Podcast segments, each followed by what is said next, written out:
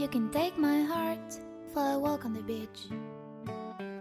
You can take my heart for a little trip. You can take 嗨，各位小伙伴，大家早上好，我是瑶瑶老师，欢迎来到今天这一期的英语口语每日养成。在今天这一期节目当中呢，我们来学习一段非常简短但非常有用的英文台词。它的话呢，来自于《摩登家庭》的第三季第五集。那么首先的话呢，先来听一下这样的一段话。Honey, he's that councilman who shot down my stop sign. Honey, he's that councilman who shut down my stop sign. 亲爱的，他就是那个否决我停车牌提案的议员。Honey, he's that councilman who shut down my stop sign. Honey, he's that councilman who shut down my stop sign. 那么在这样的一段英文台词当中呢，我们需要注意哪些发音技巧呢？第一处发音技巧，that councilman 放在一起的话呢，会有一个失去爆破的现象，所以呢，我们可以读成 that councilman，that councilman，that councilman。再来看一下第二处发音技巧，shut down 放在一起的话呢，会有一个失去爆破的处理，所以呢，我们可以读成 shut down，shut down。shut down。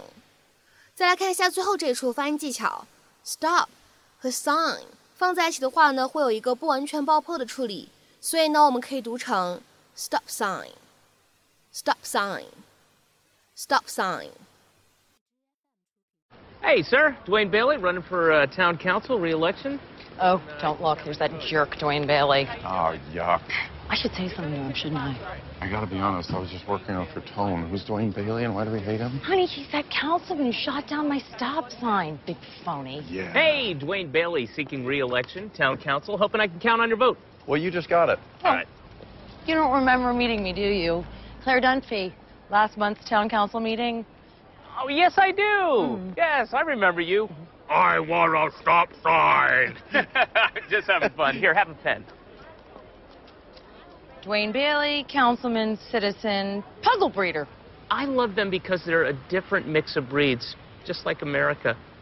I like what he's saying, Claire. He isn't saying anything. We Yes. need a stop sign at our intersection. Everyone says that, but pretty soon we're stopping at every single corner. Why don't you go ask Canada how that's working out? Hi, Dwayne Bailey. it. Hi. actor, writer, director who packs a punch. Oh, Sylvester Stallone. I said it first. Oh my God, this guy brought his kids, Mitchell. My God, to this movie? Isn't it supposed to be super violent? I'm sorry, I don't mean to overstep, but I don't know that this movie's really appropriate for children. I'm terrified to see it. That's why we're here during the day. It's okay. We're good. Okay. I tried. Yeah, all you can do. You know, I've I've read this book and I know what's going to happen, and it's very disturbing. I really think you might be inviting some pretty serious nightmares here. Hey, buddy, they're my kids. I got it. Yeah, but I don't think you do. Cam, Cam, he says he's got it, all right? You, you've said your piece. Just watch the movie. Oh, uh, Gwyneth Paltrow. I really must insist you not traumatize your kids by Cam. exposing them to gratuitous violence and graphic depictions. Daddy, I'm scared. Yeah, well, you're gonna be. I'm going to tell you one more time. No, I'm gonna tell you one more time. Okay. It was the Muppet movie. We were in the wrong theater. Enjoy the show. I was always a fan of the Muppets, especially the two guys in the theater who wouldn't shut up. Just leave.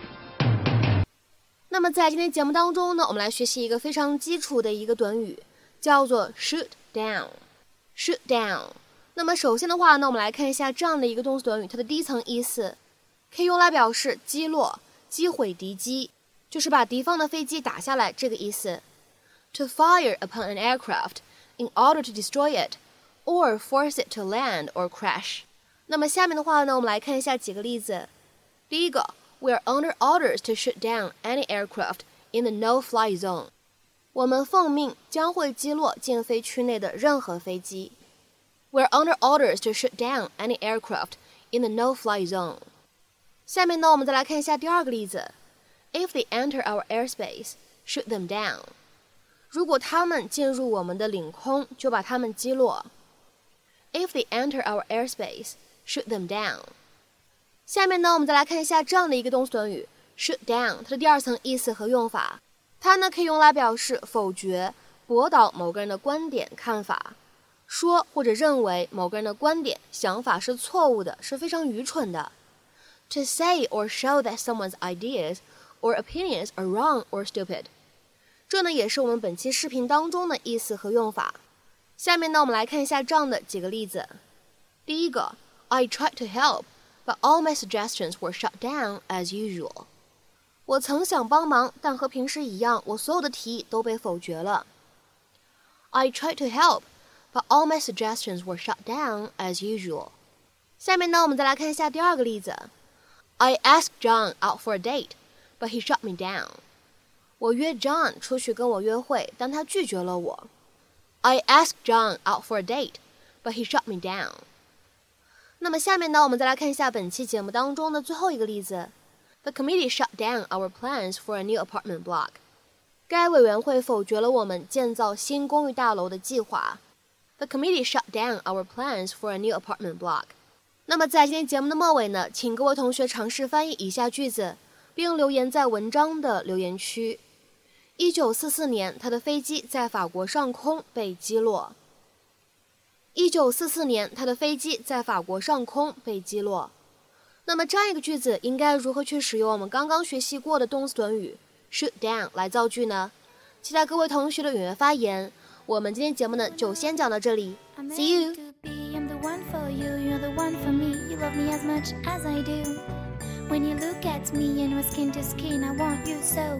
Please come in, and you love me more and more. And my love grows up with you, and you kiss me more and more. And I kiss you